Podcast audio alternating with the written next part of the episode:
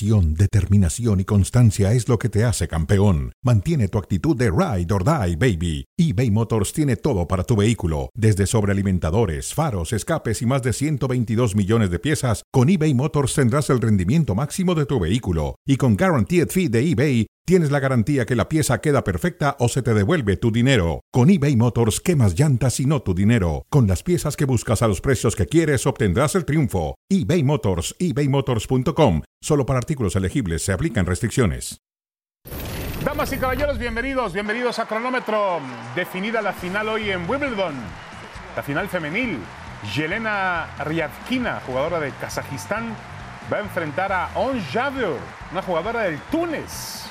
La primera tenista de origen africano, perdón, africano no, de origen árabe, árabe-africano, que en este caso llega a una final de un torneo de Grand Slam. Así que nos espera un buen partido el fin de semana. La noticia hoy obviamente es el retiro por lesión de Rafael Nadal. Mauricio Pedrosa, ¿cómo estás? Te saludo con mucho gusto. Buenas tardes, buenas noches, bienvenido.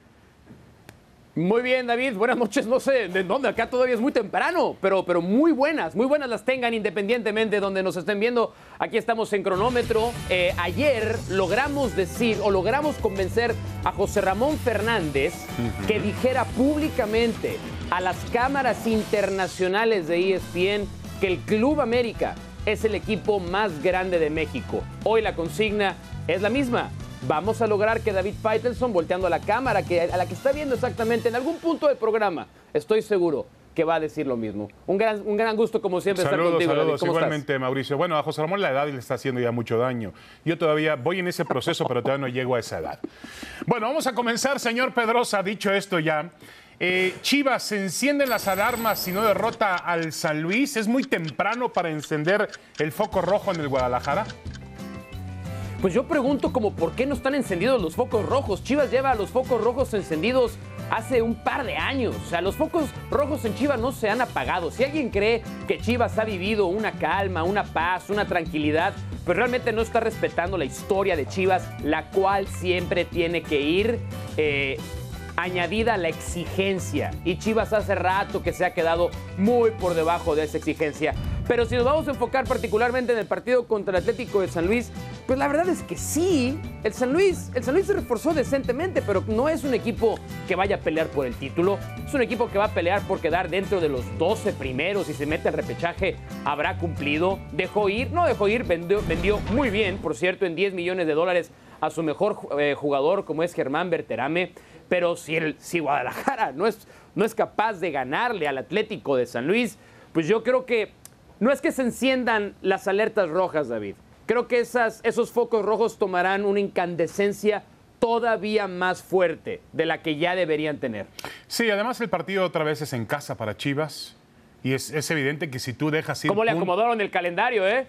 ¿Cómo le acomodaron el calendario a Chivas para arrancar el torneo? Juárez en casa, San Luis en casa.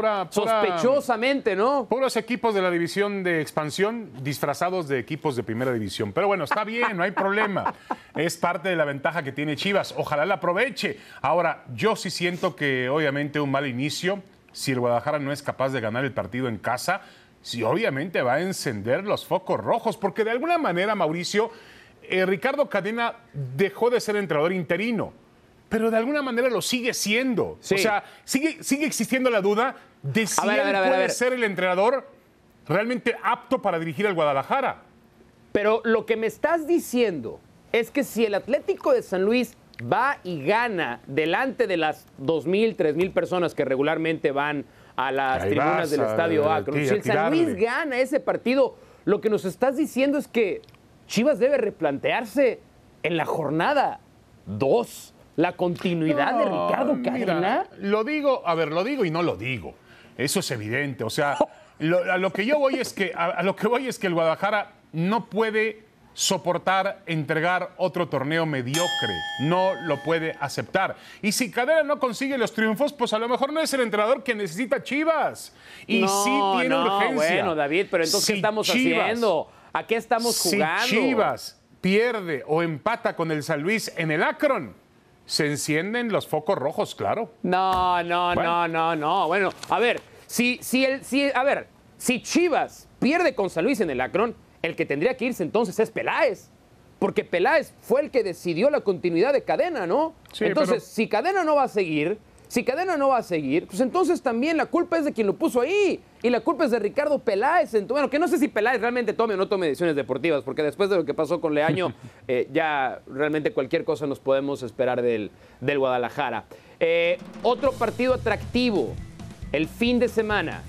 Cruz Azul, que viene de ganarle a Tigres en el Volcán, juega contra Pachuca, que se presentó con una victoria natural enfrentando al Querétaro como tiene que ser. Pero mucha gente está emocionada, David, con este arranque de Cruz Azul. Pachuca, ¿qué tan buena prueba es? Es prueba de fuego para Cruz Azul el partido contra los Tuzos de Guillermo Almada, al que acaban de renovar, por cierto. Sí, yo creo que el Pachuca, el Pachuca puede medir a Cruz Azul. Eh, a ver, todos estamos pensando que lo de Cruz Azul es humo, que lo de Cruz Azul es ficción. Ganó la famosa Supercopa, se la ganó al Atlas allá en Los Ángeles, en un partido que no fue malo, que fue competitivo, más allá de que el trofeo vale o no vale, lo ganó Cruz Azul. Y luego ha ido al estadio universitario y ha planteado un buen partido ante un equipo que ha mostrado mediocridad como Tigres. Yo creo que hemos visto cosas buenas de Cruz Azul, pero todavía yo no estoy convencido de que Cruz Azul sea el equipo No. que aparenta ser.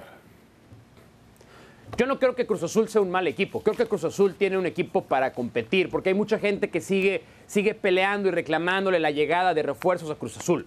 Cruz Azul tiene un buen equipo, pero yo no pondría a Pachuca con la vara o como la vara con la que tenemos que medir a Cruz Azul. Por esto, Cruz Azul no es tan buen equipo hoy como Pachuca. Cruz Azul no tiene tan buen equipo como, Pa- No, como no, no, de Pachuca. acuerdo. Lo natural, lo No tiene- normal, no tiene- es que Pachuca gane el partido. Sí, yo creo que Cruz Azul tiene un gran plantel, pero no tiene el sentido de equipo donde el Pachuca es mucho más avanzado. Guillermo Almada ha ver. logrado poner al Pachuca, si no lo hizo campeón, logró ponerlo en un nivel futbolístico que estaba por encima de los demás. Pero para ti este Cruz Azul, porque esta es la gran diferencia entre los dos. Este Pachuca es candidato al título. Este equipo es muy bueno, Sí, está muy bien Cruz dirigido, Azul. tiene muy buenos También jugadores. Cruz Mantuvieron Azul. No, eh, No no, me lo no, es la saques gran de esa diferencia. ecuación. Este Cruz Azul no, es No, candidato ¿cómo al no? título. No, Cruz Azul no es ¿cómo no? candidato No al me lo- título. no me lo saques no, de esa no ecuación. es candidato al título. No, no, no, ¿cómo No, no, va a ser candidato al que sí. título? Claro que lo es, por supuesto Cruz que Azul lo no es es. candidato al título. Bueno. Hay cuatro o cinco equipos con mayores posibilidades de ser campeón que, que- que Cruz Azul. no todos los equipos Mm, Quizá- pueden ser quizá aspirantes al tres, título, ¿eh? Quizá tres. no todos pueden quizá ser. tres. Quizá no, no, no, no, no, no, no. Rayados, es Tigres, América. mira. Con el bicampeón hasta que muera. Atlas, Pachuca, América, Tigres, Atlas. Rayados están Bueno. por encima de Cruz Azul. Atlas por encima de Cruz Azul. bicampeón, No, ¿no? no, no, no. No me sí, vas- bueno. no me vas a decir que Ha el sido bicampeón está por bicampeón, encima pero de no Cruz está- Azul. Pero no está por encima de Cruz Azul y de las aspiraciones No de Cruz Azul, señor Pero Pedrosa. si tiene mejor No, equipo, está mejor Mira, dirigido que Cruz lo vemos Azul. diferente. ¿De Yo veo a Tigres. Sacas, ¿De dónde sacas que Yo Cruz Azul está mejor a que Atlas? Rayados, veo a Tigres, veo al América y veo al eh, mejor plantel y al Pachuca y Cruz Azul en cuanto a plantel, ¿eh? No en cuanto a condición futbolística. Veo muy parejo a Pachuca y No, Cruz no, no, Azul. ni en plantel. No, no, no, no, tampoco, tampoco confundamos ahí Pues el qué tema. bueno ni que en no, plantel. qué bueno que no el plantel de coincidimos. Pachuca en cada eso me deja, eso me deja muy tranquilo, me deja muy tranquilo que no tengamos una coincidencia en ese tema. Bien, muy bien, bueno, perfecto. vamos con el América, señor Pedrosa. A ver, te pregunto. El América, bueno, hoy nuestro productor tiene urgencia en echar entrenadores, ¿eh? Los quiere echar a todos en la fecha 2. ¿Puede poner en duda la continuidad de Bucetich si el América va y le gana en el estadio de Rayados? Eh, lo cual habla de que nuestro productor es extremadamente profesional porque esas son las cosas que pasan en el fútbol mexicano. Un equipo hila un par de malos resultados y el técnico se va. Así es que felicito al productor por ser profesional ah, en toda lid. Eh, yo creo que sí, David. Yo creo que sí. Ahí te va por qué. Fue vergonzoso. La única palabra que cabe aquí es vergonzoso el modo en el que Santos le sacó el resultado a Monterrey. Acaban de multar a Víctor Manuel Bucetich por lo que terminó diciendo del árbitro del partido. A Bucetich lo tendrían que multar por cómo dirigió los últimos 30 minutos de ese partido. No puedes con un plantel de ese nivel regalarle la iniciativa a un equipo como Santos. Entonces, si ahora el América, que ya nos dijo David que para él este no es un gran América, que si los refuerzos no.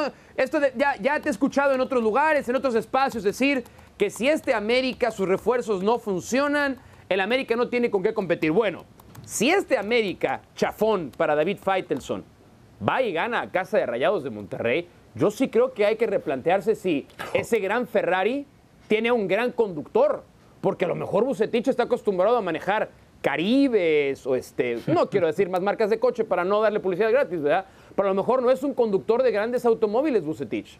Bueno, eh, el Tuca Ferretti sí manejaba un Ferrari en la calle y también a Tigre lo manejó bastante. Y lo bastante chocó, bien. de hecho, en la cancha y en la calle, los chocó los dos, de hecho. Exactamente. Pero yo lo que sí creo es que es muy temprano para realmente dudar de la continuidad de Bucetich. No lo van a hacer.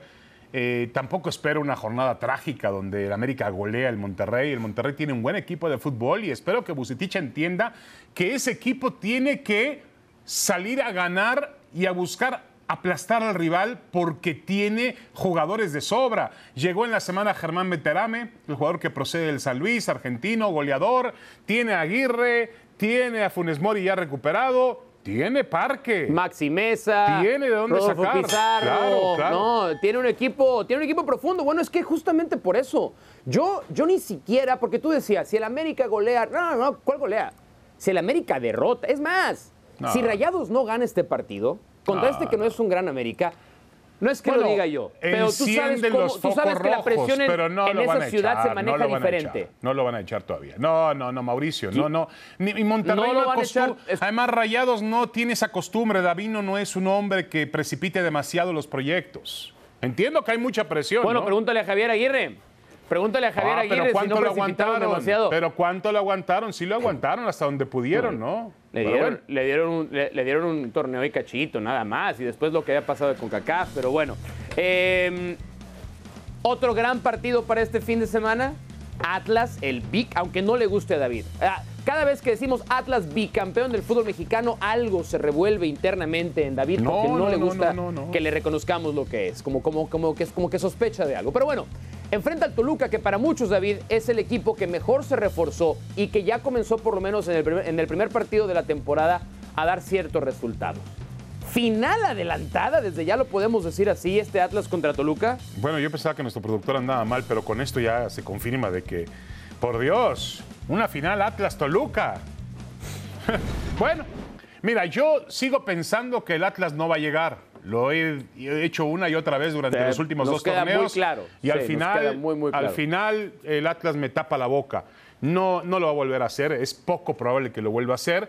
Pero tiene un, lo vimos ahora contra el América. Es un equipo de fútbol que entiende perfectamente bien lo que quiere eh, Diego Coca.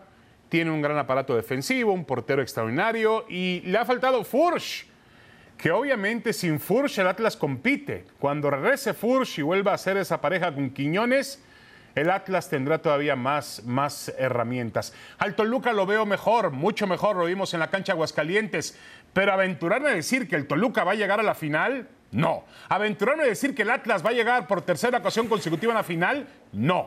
No y no. Tuvieron que pasar eh, 12 minutos y 45 segundos para poder por fin coincidir en alguno de los temas. No, no tenemos que llevarnos la contra en todos, a fuerza. Eh, y yo, yo también creo que es extremadamente aventurado pensar que incluso alguno de los dos va a llegar a la final. Yo sé que don Valentín Díez sacó la cartera, él quiere ver un título más de su Toluca, eh, hay gente que incluso ya especula con la posibilidad de, una, de que el equipo cambie de propietarios y por eso una fuerte inversión para hacerlo campeón ya. Pero en el fútbol mexicano hemos visto que esa no es una fórmula que necesariamente funcione. Yo sí creo que va a ser un buen partido de fútbol, pero tampoco, David, tampoco precipitaría un pronóstico dependiendo del partido y el resultado que veamos. En el fútbol mexicano, las cosas que pasan en la jornada 2 no necesariamente son indicativo de lo que van a pasar en el largo plazo. Así es que yo de todos me, lo- me la llevaría con mucha calma y ahí tengo que estar. Esa es una, de es una- esa es una muy buena reflexión, señor Pedrosa. Bueno, y regresamos con un tema por ahí candente entre el América y las, Lo vas a decir. las Chivas. Lo vas a reconocer. hoy no salió ningún jugador de la América Lo vas a que es el más grande, que es el más... Por decir eso, el América es el más grande de México. Punto. Perfecto. Gracias, Mauricio. Muy bien. Per- perfecto. Ahí está. Perfecto. Excelente, no pasa nada. Gracias.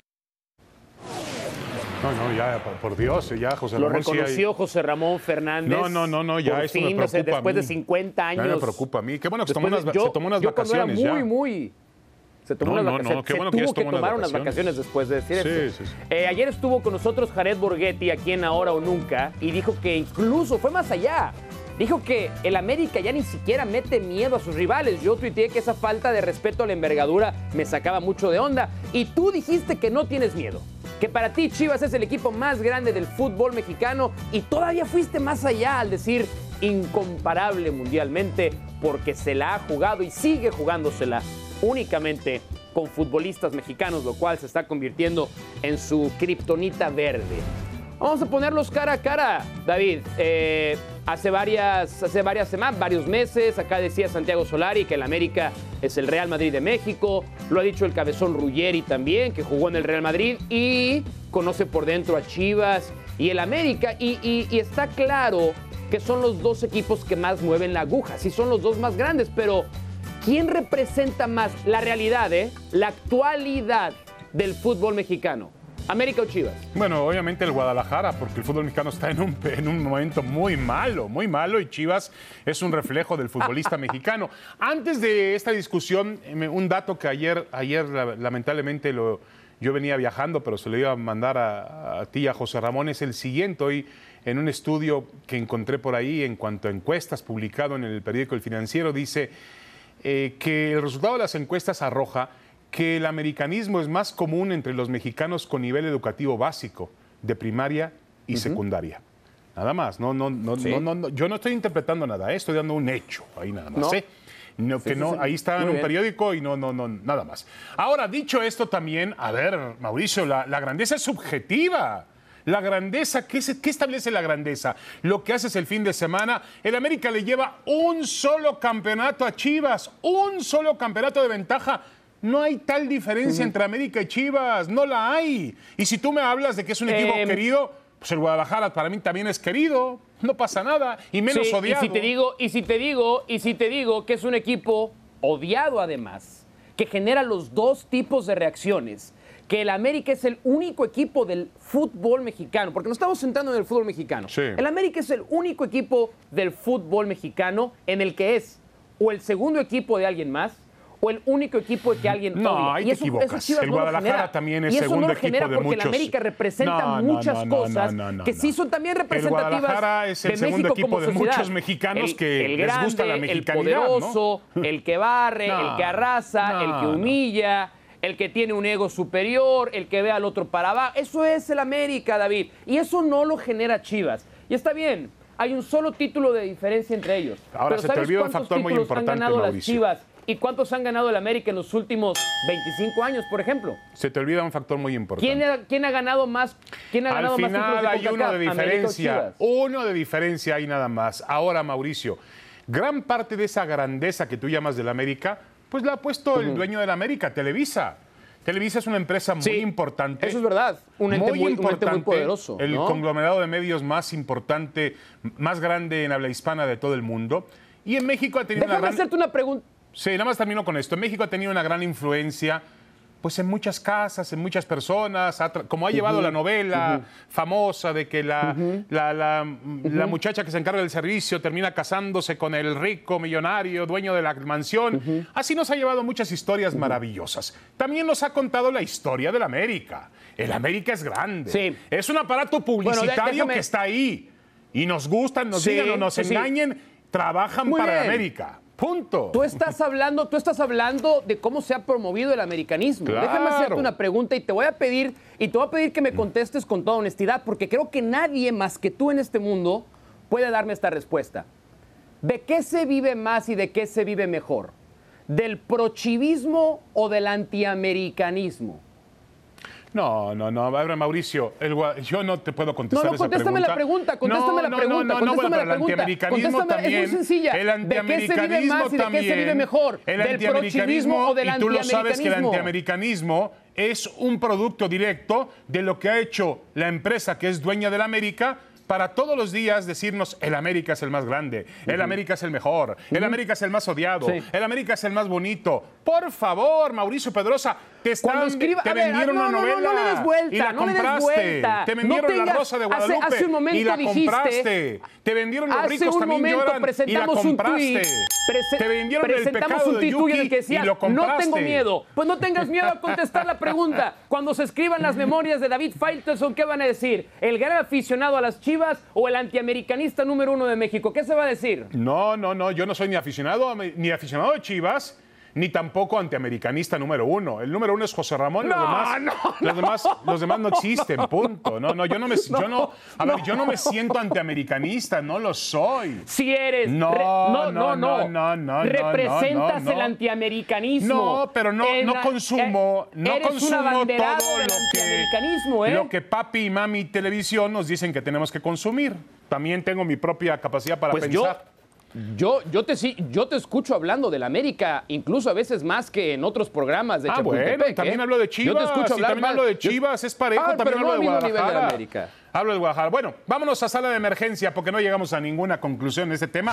Lo que sí lo de José Ramón, vamos a revisarlo bien, ¿no? Lo, lo que dijo ayer, ¿no? Eso sí lo, lo vamos a llevar. Igual vamos a pedirle a José Ramón que nos dé, pues yo lo iba a decir, pero que nos dé el antidoping, ¿no? Pues a ver, a ver qué pasa, por si las dudas. A ver, señor Pedrosa, le pregunto, Nadal, ¿qué implica su retiro de Wimbledon? Ah, y mira lo que dice Varela. Admiro y respeto a Rafael Nadal, Sí. pero así como no quiso retirarse de los cuartos de final por respeto a sí mismo, al rival y al público, no puede ahora decir que no juega. Le quitó la oportunidad a Taylor Fritz. Ay, por Dios, Varela, por Dios, Varela. Eh, Otro yo, más que yo vamos no a sé mandar. si, si nuestro buen amigo Eduardo Varela tiene además algún este, antecedente de, de conocimientos médicos, de fisioterapeuta, pero yo lo que traté de investigar y recientemente por qué Nadal anuncia su retiro en este momento y por qué pudo seguir jugando. Hay un tema dentro de los atletas, cuando están en plena competencia, hay un, eh, eh, hay un, hay un- una adrenalina que corre por ellos, que es excelente para disfrazar el dolor. Rafa Nadal funcionó durante, durante su partido de cuartos de final, no porque estuviera o no estuviera lesionado, claro que estaba lesionado, pero dentro de él corría una adrenalina que era lo suficientemente fuerte y competitiva para maquillar el dolor. Una vez que se enfría el atleta, siente mucho más ese dolor. Una vez que se enfría el atleta, se hace más evidente la lesión. E hizo lo prudente Rafa Nadal. ¿Por qué no se retiró contra Fritz? Pues porque tiene un corazón del tamaño de Wimbledon por completo, Eduardo, eh, Eduardo Varela. Rafa Nadal, yo al revés. Yo le celebro a Rafa Nadal que no se haya retirado y que David haya llegado hasta donde su cuerpo le permitió llegar. Eso hacen los grandes atletas de esta época. Yo creo que eh, Lalo Varela quería decir otra cosa, porque además puso quiso con Z, entonces igual quiso decir otra cosa. Pero este, mm, pero a ver, por Dios, a Nadal hay que aplaudirlo, Nadal, cuando si alguien, si un Claro, atleta ha sido un atleta realmente que ha ido por encima de sus condiciones, de su cuerpo, de su naturaleza, ese es Rafael Nadal. Además, Mauricio, de una batalla contra Nokovic, eh, contra Federer y contra otros grandes tenistas, ha existido una batalla Nadal versus Nadal. Y a pesar de eso se Sí, ha mantenido en un gran nivel competitivo. ¿Yo qué le puedo reclamar Ahora- a Nadal? Absolutamente nada. Ha jugado Nada. con dolor. Ha jugado, ha, ha jugado Nada, con, nada, con temperatura. Ha jugado a pesar Y- y- de todos esos obstáculos. Y yo lo que le diría a Lalo Varela también es esto, porque dice, le quitó la oportunidad a Fritz. Fritz estaba arriba dos sets a uno, con un Rafa Nadal debilitado. Esa era la oportunidad de Fritz y no la pudo aprovechar. Fritz tuvo su oportunidad. ¿De qué nos vamos a privar? De un gran duelo contra mi tenista favorito del momento, Nick Kyrgios. Pero Kyrgios está en la final y va a pelear su primer, por su primer título de Grand Slam. Vámonos a la pausa, David. Regresaremos con las posibilidades de la selección mexicana femenil. Tiene que ganar contra Haití. Ahí viene Pilar Pérez. Bueno, regresamos, regresamos a um, cronómetro para completar la frase y le damos la bienvenida a Mauricio Pedrosa, a Pilar Pérez. Pilar, ¿cómo estás? Saludos. Qué gusto saludarlos, qué placer estar con ustedes para hablar del fútbol femenil, que ya arranca la Liga MX femenil y que además México tiene una prueba de fuego contra Haití en el campeonato con CACAF W. Correcto, hoy tiene que meter goles, Mauricio, ¿eh? Tiene que tratar de meter la mayor cantidad Sí. de goles posibles, ¿no? Sí, sí, sí. Después del eh, resultado adverso contra, contra Jamaica, no hay de otras. Se está jugando en casa, hay que aprovechar las condiciones. Después se cierra además contra la selección de Estados Unidos. Entonces ya nos va a ir explicando, Pilar, David, las necesidades para el partido de, de esta jornada. A ver, vamos a comentar la frase, Pilar. Comenzamos con las posibilidades del Tri Sí. de vencer a Haití son del. Necesitamos un porcentaje. Ay, yo la verdad es que no sé si estoy demasiado pesimista, pero yo le voy a dar el 60%. Ay, Dios mío. Y entiendo que en las anteriores ocasiones México está invicto contra Haití, pero la Haití que estamos viendo en este campeonato W es muy distinta a la Haití que conoce México la última vez que se enfrentaron en el 2018. Este es un Haití que ya les había platicado aquí, tiene una base de jugadoras en el fútbol francés. De hecho, la mayoría de su plantel milita fuera de su liga, entre Estados Unidos, Canadá, eh, Francia y hasta en Rusia tiene alguna jugadora. Son jugadoras que, como las vimos contra Estados Unidos, no solamente son veloces, son atléticas, sino que ya tienen cada vez más trato de balón, lo mismo que vimos con Jamaica. Entonces, creo que México, después de lo que demostró Haití frente a Estados Unidos, el día de hoy va a tener que hacer un gran partido, tratar de mover mucho el balón, de tejer eh, jugadas y de hacer esos goles de los que ya mencionaban, porque si no, se les va a complicar mucho el paso. Y, y yo le quisiera preguntar a Pilar, David, eh, si, si dentro de este 60% que él le da, yo hubiera pensado que era más alto, ¿cuánto pesa el estado anímico? Porque escuchamos las declaraciones de las futbolistas, Sí, sí, del sí. cuerpo técnico, con un espíritu realmente... Yo sé, que, yo sé que el resultado claramente no era el ideal, pero una cosa es perder el partido y otra cosa es perder eh, el, el estado anímico. ¿Cuánto, ¿Cuánto de eso influye Total. para el porcentaje que le estás dando a la selección mexicana? Mucho, Mau, porque la diferencia entre cómo lo perdió México, aunque fue un 1 por 0 en el marcador, a diferencia del 3 por 0 que se llevó a Haití, Haití sí tuvo oportunidades de marcar, incluso fallaron un penal y, y- y se sintió una diferencia en esa derrota que la de México fue aplastante, fue muy superior Jamaica y no encontraron eh, manera ni siquiera desde la banca de revertir la situación. El entrenamiento previo a este partido lo hicieron en completo silencio, cabizbajas y creo que Sí, el estado sí. anímico con el que llegan es completamente distinto, más allá de que ambas selecciones necesitan las unidades porque las dos cayeron en su estreno. Sí, yo estoy más con lo que dijo Pilar, porque vi el partido de Estados Unidos-Haití, y Haití no va a ser ningún flan, ¿eh? Ningún flan, te va a pelear, te va a complicar No. el partido. Y si México va pensando en hacer 7, 8 goles, mucho cuidado, ¿eh? Mucho cuidado, porque ya no es tan sencillo en este tipo de competencia marcar esas grandes, grandes diferencias. Bueno, también arranca Pilar Mauricio de la Liga. MX femenil este, este fin de semana y vamos a comentar la frase de las regias. ¿Quién tiene más exigencia en ese torneo? Yo creo que Monterrey, me voy a quedar con Monterrey, sobre todo porque sabemos que Tigres está en un proceso de renovación con Carmelina Moscato como su nueva técnico, llegaron nuevas jugadoras, salieron hasta cuatro. Y en el caso de Monterrey prácticamente no tuvieron bajas más que una jugadora que salió, llega Silvana Flores, la Sí. hermana de Marcelo, del fútbol inglés, llega Isabel Echeverry, que es una jugadora de la NCAA, defensa muy buena, también eh, Servín de Gallos, y todavía dijo Davino que están buscando algún refuerzo más, más lo que ya tenía Eva Espejo como Bernal, Monsiváis, Nicole Pérez, Avilés. Bueno, síganle sumando. Yo creo que ahora sí no hay pretexto. El torneo pasado fue raro lo que hicieron Chivas y Pachuca. La realidad es que lo hablamos aquí, fue sorpresivo al dejar en el camino tanto a Monterrey como a Tigres. Y ahora creo que con este equipo Monterrey tiene menos pretextos que nunca. Bueno, Y a mí me ha llamado la Oye, Mauricio, atención- entonces es, es muy similar a lo que pasa en- con, con la Liga Varonil, ¿eh? También está exigido Monterrey. justo, justo, justo iba, iba, iba, iba a apuntar ahí, este, Pilar y David, porque, a ver, Pili, la, la sensación que teníamos es, esta- obviamente los dos equipos de Monterrey y después el resto, pero Pachuca y Chivas, que sí entendíamos que era un resultado sorpresivo, pero con mucho mérito también llegaron y Chivas obviamente quedándose con el título, pero, pero ahora se han intercambiado los papeles, porque parecía que dentro de esa pelea en Monterrey, Tigres era el equipo que tenía las futbolistas con mayor potencial, ¿no? Sí, sí, bueno, y, y también Monterrey, pero el tema es que acá pasó por, por un, un lujo de individualidades a conjunto. Y ya vamos a hablar justamente de estas chivas y de por qué voy a completar la frase como la voy a completar, pero no me quiero adelantar. Bueno, a ver, la temporada del América, ayer hablábamos con eh, Nayeli Farías, la futbolista del América, y, y nos decía que están obligadas a conseguir el título, volver al protagonismo, sobre todo porque el archirrival, el menos grande, Chivas, como dice el señor Pedrosa, pues es el campeón vigente de la Liga MX Femenil. ¿La temporada del América será, Pilar, completa la frase?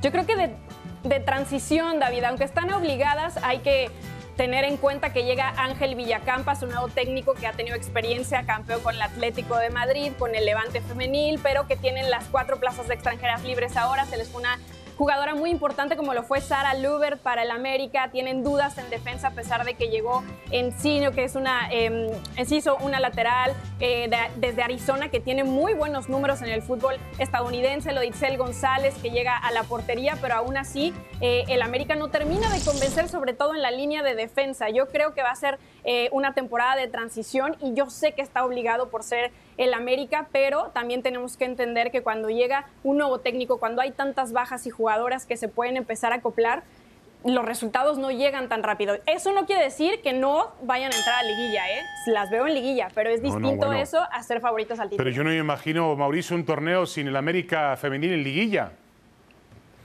No, es, es claramente uno de los animadores, pero esto último que explicaba Pilar, a mí, independientemente de cómo vaya a terminar la temporada para el América, yo, yo, yo escucho atentamente a Pilar, que viene perfectamente documentada además de la liga, y, y- y creo que son buenas señales.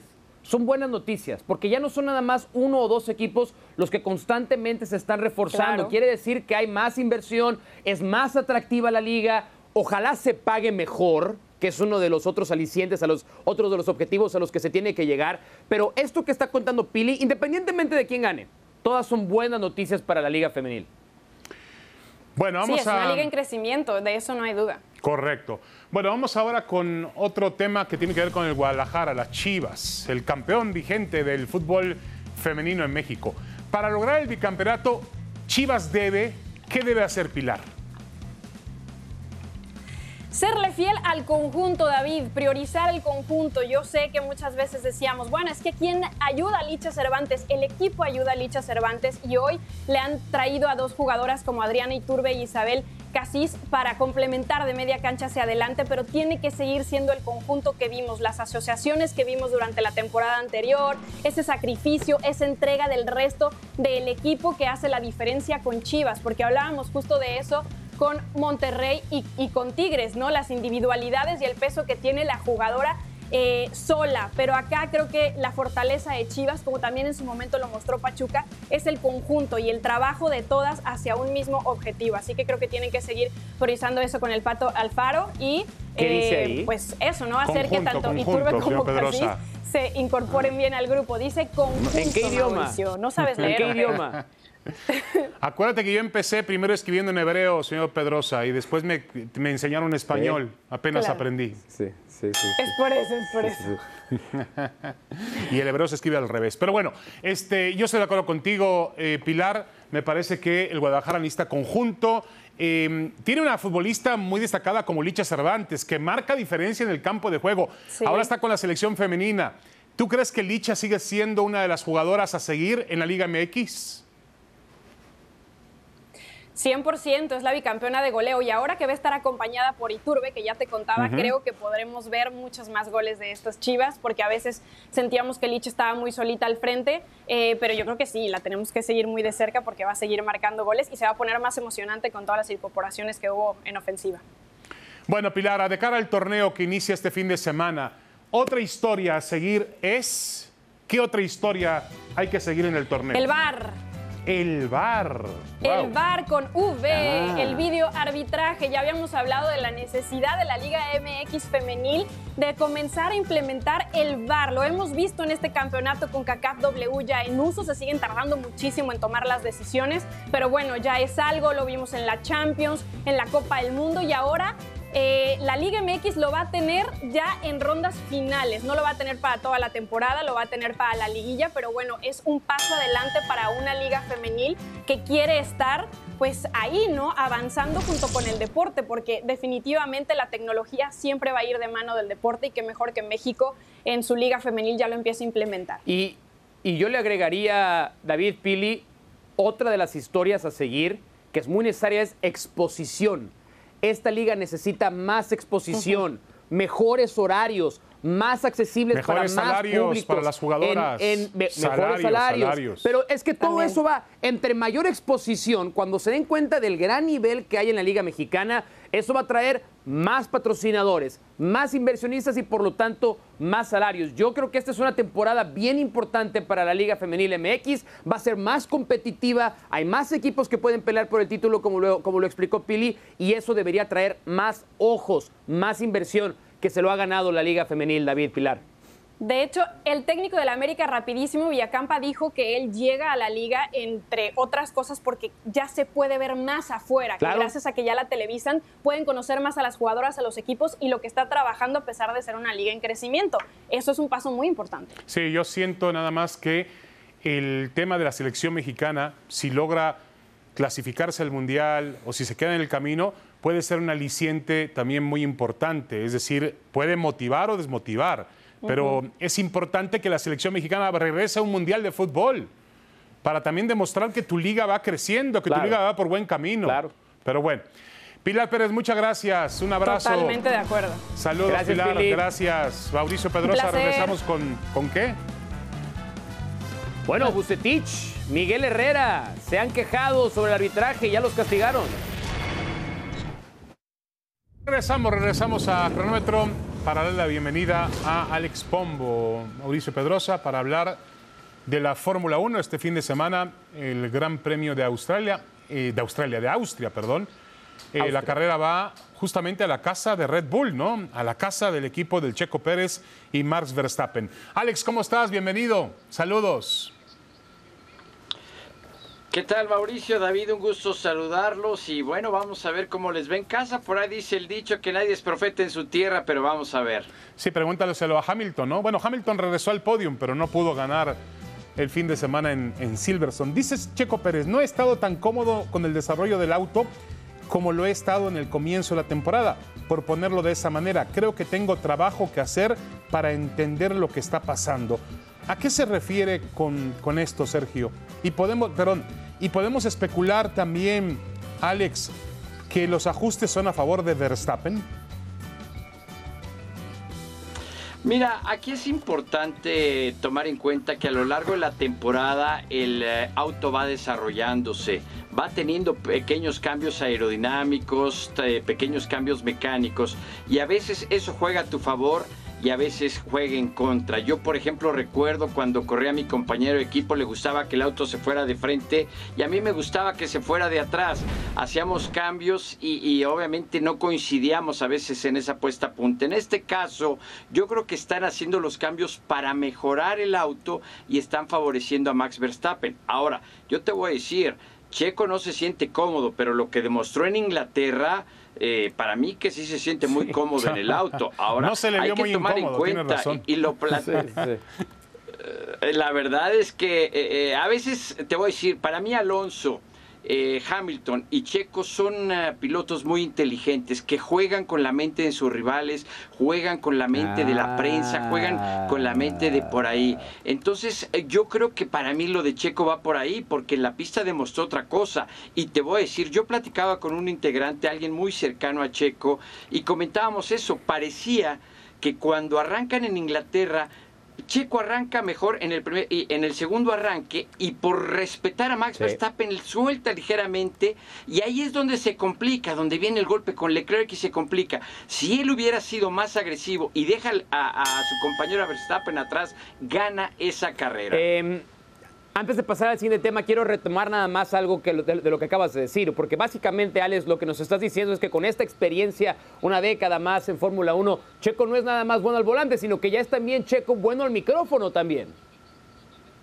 Totalmente de acuerdo. Y él, y él lo sabe. Simplemente recuerden, ustedes han de haber visto en las redes sociales cuando le preguntan a Max Verstappen en las eh, conferencias de prensa de la FIA y le dicen, Max, ahora que Checo está peleando por el campeonato, ¿cómo lo ves? ¿Va a cambiar ese amor, esa amistad entre ustedes?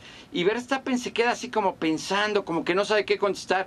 Y en eso interviene Checo y le dice, Max, no- nuestro amor eh, va a ser Claro. el mismo, tú tranquilo, nuestro corazón va a seguir siendo Bien. igual. Hay que saber declarar también. Ahora, como decía David, eh, la Fórmula 1 llega a Austria, a la casa eh, de Red Bull como empresa, como tal. Eh, y, decías hace un momento el tema de la presión a veces que significa, le pasa a Ferrari, eh, le pasa obviamente también a los Mercedes, le pasa obviamente individualmente a los pilotos. ¿Tiene Red Bull que acabar 1-2 sí o sí en Austria, Alex?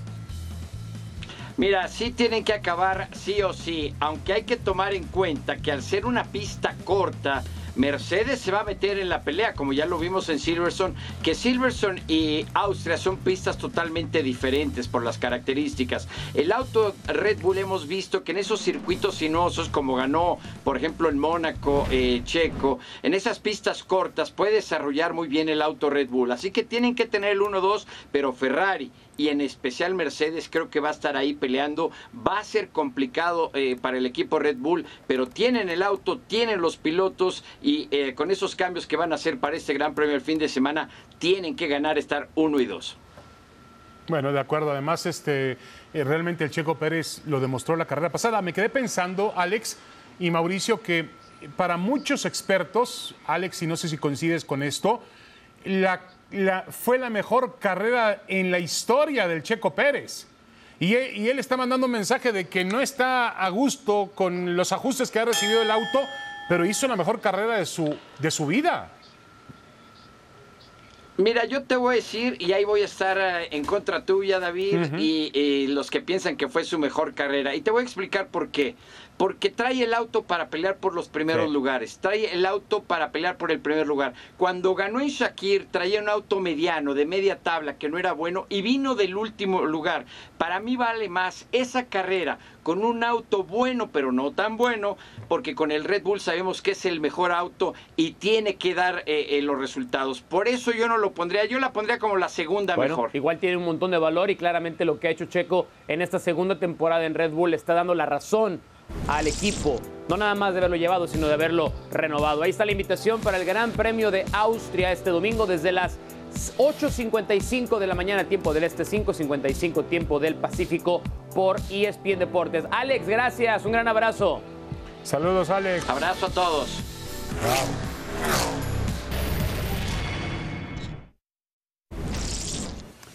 Ya con Nick Kyrgios en la final, la segunda semifinal presenta a Novak Djokovic, sembrado número uno, contra, sí, hay otro británico en semifinales de Wimbledon, Cameron Norrie, sembrado número 9 este viernes desde las 8.30 de la mañana, tiempo del este, 5.30 de la mañana del Pacífico, solo por ESPN Deportes. David Faitelson y su hora cero.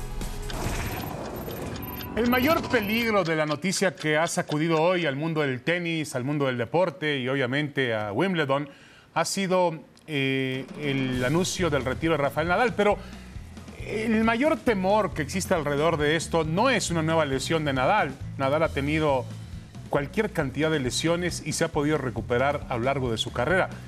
El hecho es que estamos viviendo, nos guste o no, los sets finales, los puntos finales del maravilloso tenista español. Y no sabemos si esta nueva lesión podría originar que anoche, en el partido contra Taylor Fritz, haya, haya, sido su última aparición como tenista profesional. No lo podemos descartar. Yo creo que no va a ser así. Me parece que Nadal va todavía a recuperarse y exigirle más a ese cuerpo que lo ha llevado a un extremo sobresaliente. Eh, además de la gran batalla tenística que hemos vivido en los últimos tiempos, con personajes que están bien metidos en la historia del deporte, como Nadal, como Novak Djokovic, como Roger Federer, también ha existido una batalla de Nadal versus Nadal. Él ha luchado contra la naturaleza de su cuerpo, contra las lesiones, ha jugado con dolor, ha jugado con temperatura, ha jugado enfermo. Hay una declaración suya que es realmente dramática para un atleta de su, de su nivel, de su estirpe, decir, es que hay días que me levanto y no puedo apoyar el pie, estoy cojo, no puede caminar. Imagínese usted la clase de dolor que tiene que sufrir un tenista como Rafael Nadal. Para mí es el mejor de la historia y ruego, ruego por supuesto, hoy en día el mejor de la historia, ruego para que no haya sido la última vez que lo vimos en un escenario tenístico. Siendo como es Rafael Nadal y, estando de acuerdo con todo lo que has dicho, Creo que si algo nos ha probado a lo largo de su carrera es que nunca podemos darlo por descontado. Y si, y si algo también debemos estar seguros es que esta no, esta no es la manera en la que se va a ir del tenis. Yo creo que hay todavía Rafa Nadal, ojalá sano. Hace un momento eh, puso Nick Kyrgios en sus redes sociales. Ellos han tenido una rivalidad eh, particular, son, y lo puso el propio Kyrgios, jugadores diferentes, personalidades diferentes, pero toda la, y la mejor recuperación para Rafa Nadal fue el deseo de Nick Kyrgios, que ahora está en la final, David, para enfrentar, a, ya lo veíamos, al ganador de Cameron Norrie contra Novak Djokovic. Yo particularmente deseo que Nick Kyrgios termine siendo el campeón de Wimbledon. Pues te vas a quedar porque con las hay mucha ganas, gente que otra vez voltea a ver el Djokovic tiene tenis el camino por verlo a libre. ¿eh? Me parece que Djokovic tiene el camino libre. Bueno, vámonos a Puede ahora ser. o nunca, señor Pedrosa. Dice Hércules Gómez, van a hablar del clásico, del derby entre el LAFC y Galaxy. Pero dice Hércules Gómez que si Cristiano Ronaldo no va al Chelsea, debe sí. considerar la MLS. Sí, cómo no. Bueno, ¿Qué más acá lo vamos a Hércules? discutir. Un abrazo, David. Buen fin de semana.